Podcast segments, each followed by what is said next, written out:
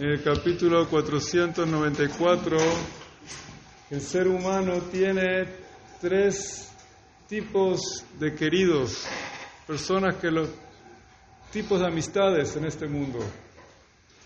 El primer tipo de amistad es sus seres queridos, su familia, sus amigos más cercanos.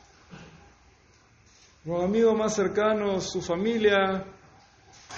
El segundo tipo de amistad que tiene la persona es sus bienes, su dinero, lo que uno invirtió y trabajó, el sudor de su frente, toda su vida.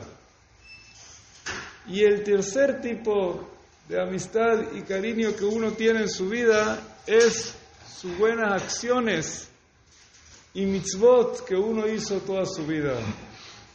¿Qué sucede? Cuando llega el momento, puede 120 o 180 años de vida, y uno se tiene que ir de este mundo, llega uno con sus familiares, sus mejores amigos, y uno le dice, oye, ¿me quieres acompañar para que no vaya solo? ¿Qué le dice su familia, sus mejores amigos? No, la verdad que amigos, amigos, todo lo mejor, pero hasta aquí. Yo no voy contigo, ve solo. Pero tú eres mi amigo de toda la vida, eres mi esposa, mi mejor. Sí, sí, todo bueno, pero bueno, hasta aquí, hasta aquí. Yo no me meto ahí en el hueco contigo, no, no. Viene el dinero de uno que invirtió y trabajó toda su vida. Vamos a hacer un cheque para mandarlo allá arriba, para resolver ahí los problemas. Ni un cheque funciona allá arriba. Lo único que funciona allá arriba es las buenas acciones, las mitzvot, las buenas cosas que uno hizo en este mundo, son las que funcionan allá arriba. Pero quiero agregar algo más.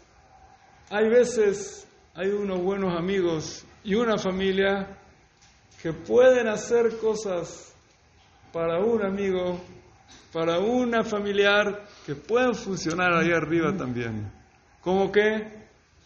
Cuando un familiar dice un kadish por su familiar, cuando un amigo dice una verajá, leilun ishmat, un amigo de él, dice alguna alajá, dice un shiur, algo que una mitzvah, una buena acción, hace alguna acción buena, leilun ishmat, para la elevación del alma de su ser querido, o con el dinero hace una tzedaká, una donación, algo, leilun ishmat de su ser querido, puede lograr que incluso las tres amistades estas se conviertan y que sigan delante de este ser querido, como dice el versículo, lefaneja kevod Hashem Se va a encaminar delante de ti tu.